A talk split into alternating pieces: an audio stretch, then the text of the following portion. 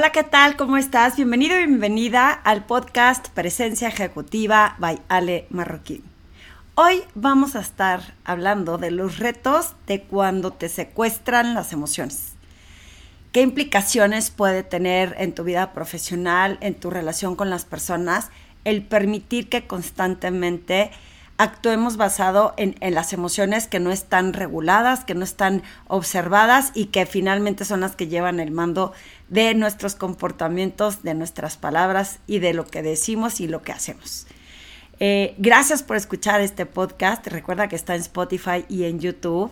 Y recuerda también que estoy lanzando un nuevo proyecto, un nuevo podcast que se llama Liderazgo en Acción con Juan Luis Becerril, que él es un experto en marketing. Y juntos, con la eh, experiencia que él tiene, más la que yo tengo estos últimos 12 años como especialista en presencia ejecutiva, pues nos ponemos a compartir todas estas historias de liderazgo que van saliendo en el camino, basados en nuestras experiencias, en las de los clientes, en, la de los eh, clientes de él y los míos, y que bueno, que espero que lo disfrutes. Así que recuerda que apoyarnos en este nuevo Lo vas a encontrar también aquí en Spotify. Está sesgado o diferenciado por el tema liderazgo en acción y adicionalmente estamos intercalándolo en el canal de YouTube. Y bueno, para dar comienzo a este podcast sobre el secuestro de las emociones, ya he hablado en ocasiones el, eh, de cómo la inteligencia emocional es importante. Y para mí es algo que veo muy común que sucede en las personas. ¿A qué veo hoy con muy común? Muchas veces, cuando estoy haciendo un diagnóstico 360 para mis clientes, en donde queremos ver cómo son percibidos y cómo pretenden proyectar ellos su mensaje como liderazgo, nos vamos dando cuenta que ciertas eh, áreas de mejora están basadas en la inteligencia emocional, el cómo nos secuestran estas emociones y nos impiden actuar de determinada manera que esto se produce desde estrés, desde manejos de crisis, eh, que, que se nos nota muchísimo el estrés, hasta una mala conversación, una comunicación poco asertiva, porque permitimos que nuestra emoción eh, se apodere del mando del volante y entonces las palabras que salen de nuestra boca son unas cosas terribles. Desde cómo tenemos estas creencias basadas en, en el pasado, en, patrones del pasado, en experiencias que tuvimos con personas que quizá eh, fueran eh, confrontadoras y entonces como que nuestra memoria nos dice, ¿sabes qué? Se parece a esa situación, defiéndete. Entonces ahí hay emociones. Muchísimos comportamientos son basados en el secuestro de emociones y hay que lograr entender con amabilidad, con paciencia, cómo podemos evitar que nos secuestren, porque puede tener un impacto muy negativo en tu vida profesional. No solo por el qué dirán, sino el cómo te puede afectar el que basado en que estas emociones te secuestren, pues seas muy agresivo, seas muy rudo para hablar, eh, te pongas muy nervioso y esto eh, repercuta en que o no te promuevan, que puedes perder el trabajo, que debilitas las relaciones y no haces que las cosas sucedan. Y, y, luego las expectativas no cumplidas, pues también es frustrante porque si, si ves que no estás obteniendo lo que quieres, se vuelve un camino bien cansado, bien, bien cansado ir en contracorriente. Yo pongo el ejemplo de una ola gigante que eh, es mejor agarrar la tabla de surfing y navegar en ella que ir contra esa ola, porque se vuelve un camino súper, súper agotador, te ahogas en la ola gigante, en lugar de tratar de navegar junto con ella. Entonces, ¿por qué saco a colación esto? Porque finalmente sí he hablado en otros podcasts de inteligencia emocional, pero creo que nunca he tocado el punto sensible en donde puede impactar negativamente en tu vida si no logro gestionar estas emociones. Y suena muy fácil desde mi boca, suena muy sencillo cuando yo, estoy teniendo sesiones con clientes y eh, observamos qué es lo que hace que no escuches activamente. La mayoría de las veces las emociones son las que nos dicen eh, o nos cuentan estas historias de interviene en, la conversación o espérate y no, no, no, no, te esperes hasta el final porque tu creencia te está diciendo que debe de ser o no debe de ser cierta respuesta. Pero si, si nosotros logramos observar con conciencia qué emoción está detrás de ese impulso que tengo por intervenir, por interrumpir, por usar una palabra medio despectiva para hacerle ver a la otra persona que está mal, eh, es, es, retador, es bien difícil. He estado en situaciones complicadísimas en donde tengo muchas ganas de decir algo, pero ahí es en donde entra esta eh, gestión de emociones. ¿De qué sirve que lo diga o que haga daño con mi palabra, aunque no sea una agresión, pero el simple hecho de no dejar hablar a alguien más o el simple hecho de usar una palabra despectiva para demostrarle a la otra persona que no lo hizo bien, ¿de qué sirve si no voy a producir un cambio en el, en el resultado final? Si lo único es nada más yo salir airosa y decir yo sobresalí o yo fui la de la última palabra, pero no logré el resultado que quería, ¿de qué me sirve? Permitir que me secuestren las emociones si no estoy logrando un resultado positivo. Ahora, cuando en el tiempo hay un libro de Joe Dispensa en donde él explica que para cuando uno quiere cambiar, o sea, él habla de todos los términos científicos que ayudan a demostrar que el cerebro es plástico y que se puede moldear, que el, tema es volver como a, calentar motores y a moldear esa masa del cerebro para que entonces se moldee hacia un nuevo eh, estilo de comportamiento, de acciones y de creencias. El tema es que cuando tú decides que quieres cambiar, y él como lo explica en mis palabras, es eh, si nuestro cuerpo es el 100% con todo y cabeza, ¿no? Y cerebro.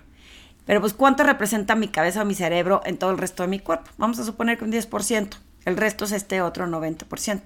Si en el tiempo, en la vida, yo he venido comportándome de cierta forma y solo me digo en mi mente que quiero cambiar, pues no es suficiente para provocar ese cambio. Tengo que ir paso a paso y con paciencia, haciendo que el resto de este 90% que estaba acostumbrado a actuar de cierta forma y que por inercia ya es automático lo que debe de hacer, tengo que provocar que el resto, que es mucho más pesado, también se alinee a esa posibilidad del cambio.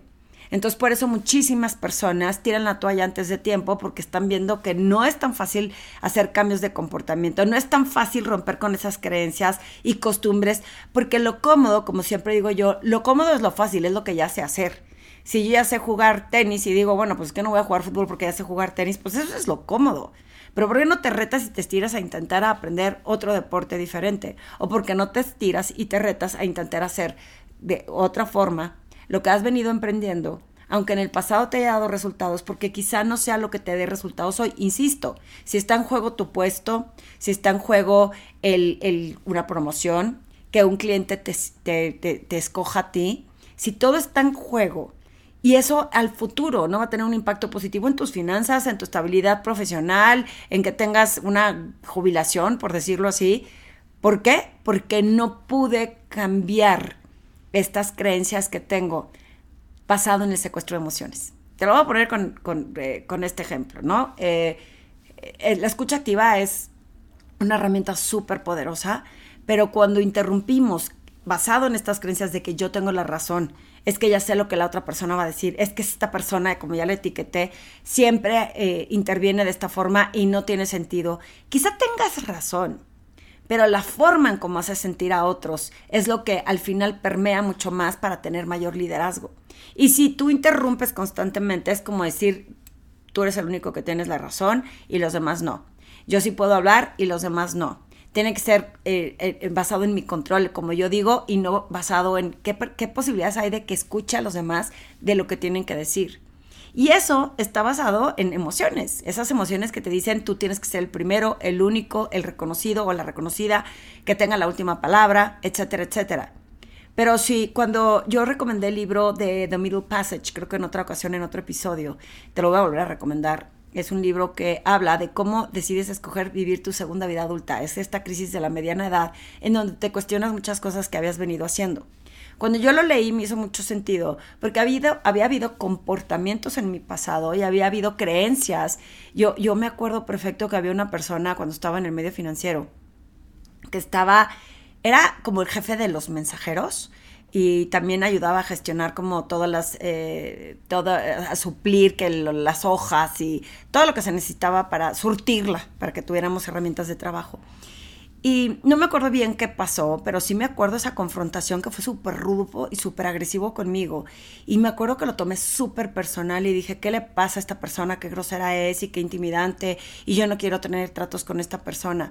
Y de pronto era mi verdad. Y estaba yo obviamente siendo atacada y eran mis emociones las que estaban, este, pues diciéndome cómo debería de yo de, de enfrentarme a esta persona, ¿no? Y, luego te pones agresiva y luego te, te, haces de palabras porque te estás defendiendo y se vuelven confrontaciones más que llegar a acuerdos.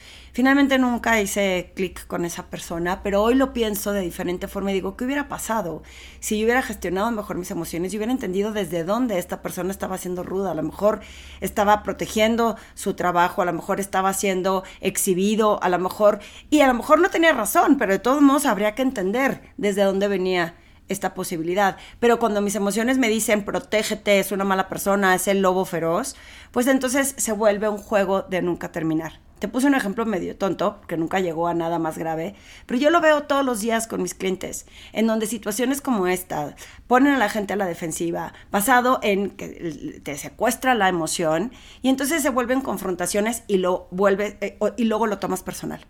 La gente toma personal todas estas discusiones en lugar de decir, bueno, no llegué a un acuerdo, pero ¿qué posibilidades hay que si no llego a un acuerdo, qué tengo que hacer yo para llegar a un acuerdo?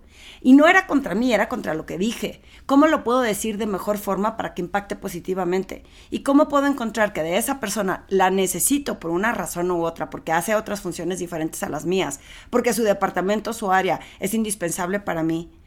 ¿De qué me sirve interrumpir? Basado en las emociones porque dicen interrumpe ya sé lo que va a decir. Eso es emocional. Una persona con inteligencia emocional sabe escuchar hasta el final y respetar lo que la otra persona tiene que decir. Claro, si no lo has hecho en el tiempo, yo sé que es retador, que lo trates de hacer de la noche a la mañana. Pero lo primero que tenemos que hacer es estar conscientes de que esos impulsos que tenemos basados en las emociones no me llevan a ningún lugar porque no estoy generando estos acuerdos. Y si ante los ojos de todos los demás el malo o la mala de la película soy yo, porque interrumpo constantemente, porque atropello con mis palabras retadoras o agresivas, porque intimido a las personas con lo que digo, aunque no diga groserías, puedo ser mucho más agresivo y rudo o ruda cuando ah, tengo estos comportamientos que cuando uso una palabra altisonante, antisonante. Entonces, de, ¿por qué no voltear a ver el cómo empezar a hacer esta, esta eh, observación de nuestras emociones. ¿A qué me refiero? Es qué estoy sintiendo y de dónde viene. ¿Está eh, infundada o no? O sea, ¿es, ¿es, verdadera? ¿Tiene una realidad? Y sí, pues esta emoción que siento es justa y la tengo que abrazar. O la verdad está basada en, en, creencias delimitantes. Esta anécdota que pongo del caballo, ¿no? Del jinete eh, que va en la antigua China, que va andando y que por el camino se encuentra una persona que le dice, oye, jinete, ¿a dónde vas? Y le dice, no sé, pregúntale al caballo. Y entonces eh, las emociones son ese caballo que no deberían de llevarnos a donde ellos quieren. Nosotros como jinetes deberíamos de liderar el camino y decirle hacia dónde queremos ir. Pero cuando nos secuestran las emociones y todavía justificamos esos comportamientos basados en lo que creemos que debe de ser, cuando no hay una realidad porque tenemos solo una versión de los hechos o porque nos gana el automático, el autopiloto, porque eh, mi intención es buena, yo lo que quiero es resultados. Yo lo que quiero, eh, he oído todas estas frases. Yo lo que quiero es eh, lograr, mi intención es buena porque quiero el resultado de la organización. Es que mi intención es buena porque yo lo que quiero es apoyar al director general. Es que mi intención es buena porque yo lo único que quiero es que la gente colabora como yo colaboro. Y no una de las tres tienen razón. ¿Por qué? Porque no es nada más apoyar al director general, es apoyar a la organización a que juntos lleguemos a esos resultados. Y si necesitas de esas personas, confrontarlos a través de este secuestro de emociones. ¿A qué me refiero? En interrumpir, en agredir. Pues no me lleva eh, a un lugar colaborativo. Eh, he escuchado personas que me dicen, Ale, es sumamente difícil y retador no caer en esto de las emociones o, romper con esto que yo eh, decido que es que la gente es floja, es que la gente no hace la chamba bien, es que la gente está poco comprometida. Y claro, decirlo es bien fácil, es cómodo decir que todo el mundo está mal y yo estoy bien. Pero si de mí depende que las cosas sucedan, si a mí me pagan por lo que hace mi equipo, ¿Por qué no contribuyo a ver cómo encuentro la forma en que estas personas puedan colaborar? Si necesitan herramientas, si necesitan que les diga cómo, si necesitan acompañamiento, que la, eh, eh, nosotros como líderes estamos obligados a enseñar a la gente, no asumir que tienen que saber. Nosotros como líderes podríamos ser de servicio, decir, oye, el, el, otro departamento, pues si nos está pidiendo esto que pareciera que es injusto o que eh, no tiene fundamento, otra vez, valga la redundancia que lo he repetido un par de veces, pero ¿por qué no me pongo a pensar desde dónde están pensando eso? ¿Y cómo puedo ser de servicio para que su trabajo también sea más fácil? ¿Cómo contribuyo yo? Yo de verdad cada vez me cuestiono más por qué es más fácil decir que eh, lo, dije en el podcast pasado, el trabajo en equipo, porque es más fácil echarle la culpa a la otra área, en lugar de entender que todos estamos juntos para colaborar. Pero casi siempre está basado en este secuestro de emociones. Así que cáchate, obsérvate. Si no estás escuchando activamente, seguramente hay una emoción que te dice interven antes de tener como esta calma, ecuanimidad de decir voy a escuchar todo. Eh, todo el diálogo de la otra persona sin querer responder, simplemente para aprender. Cuando te veas eh, discutiendo con alguien y usando palabras, yo lo he visto, yo me puedo volver muy emocional, pero puedo poner un freno de mano y decir, si usas esa palabra no hay vuelta atrás. Si usas esa palabra en tu conversación vas a agredir y vas a hacer más daño que el que te aprendas a quedar callada cuando asumo y hago juicios en ocasiones digo, híjole, lo tengo que decir, pero quizá no tenga razón. Ahí está bien. ¿Por qué? Porque pues, lo expresé y si no tiene eh, contraparte o si la otra persona me dice no tienes razón, bueno, eh, eh, sabía que podría estar sin fundamento, pero, pero lo tenía que decir, ¿no? Porque en una de esas no siempre quiere decir que te quedes callado antes de hablar. Pero hay que tener cuidado del impacto que tenemos en otros, del impacto que tiene que permitamos que todos estos eh, costumbres y comportamientos que lo que nos hicimos, que lo que hicimos en el pasado no necesariamente nos va a funcionar en el día de hoy. Y el impacto que tiene en tu persona, en que te quedes sin. Eh, yo he visto a muchas personas que se ven afectadas por no tener una gestión correcta de sus emociones, por permitir que las secuestren sus emociones, eh, todas sus acciones, sus decisiones, sus comportamientos. Y, es mucho más grave. Y entonces, ¿qué va a pasar cuando te quedas sin trabajo, cuando no te promuevan, cuando te vayas quedando rezagado y todo el mundo crezca menos tú? Eh, ¿Por qué no medimos ese impacto en lugar de pensar que estamos bien y que es difícil cambiar y que eso no es tan sencillo? Cuando es un trabajo constante, constante, constante de disciplina, de estar evitando que nos secuestren las emociones. Eh, hay muchísimas herramientas, la de cuenta hasta 10, eh, puedes ponerte a respirar cuando te caches que estás emocional, poner, tengo una amiga que dice que pone una taza y echa moneditas para que le caiga el 20 y el simple sonido le hace que le caiga el 20 de lo que está pasando. Eh, creo que es un tema de estar conscientes, pero sobre todo de estar conscientes del impacto que tiene no solo en mí, sino en otros que estemos haciendo esto. Me parece un tema súper sensible para explorar, para platicar y recuerda que muchas ocasiones esto no se puede lograr solo o sola. Necesitas un acompañamiento objetivo que te ayude a ver cómo realmente están sucediendo las cosas para que puedas eh, tomar el, mejor camino. Porque si tantito todavía no eh, haces el ejercicio de, de, gestionar las emociones para poder responder, pues si te secuestran, tus decisiones van a estar mal tomadas. Y tampoco irte a los extremos. Entonces, una persona que te pueda acompañar eh, es importante que pueda ser un mentor, eh, una persona en quien tengas confianza, pero el chiste es que te abras a la posibilidad de intentar que sí se puede lograr, que es de paciencia, pero que tienes que hacer un cambio si no te va a impactar negativamente a ti. Eh, y sí, necesitas apoyo, búscame. Yo encantada de apoyarte a ti, a tu organización, a tus equipos, en que podamos entender el impacto y la conciencia de que nos secuestren las emociones y de que el, impacto que tenemos en lo que emprendemos. Espero que hayas disfrutado esta reflexión. Nos vemos en la próxima.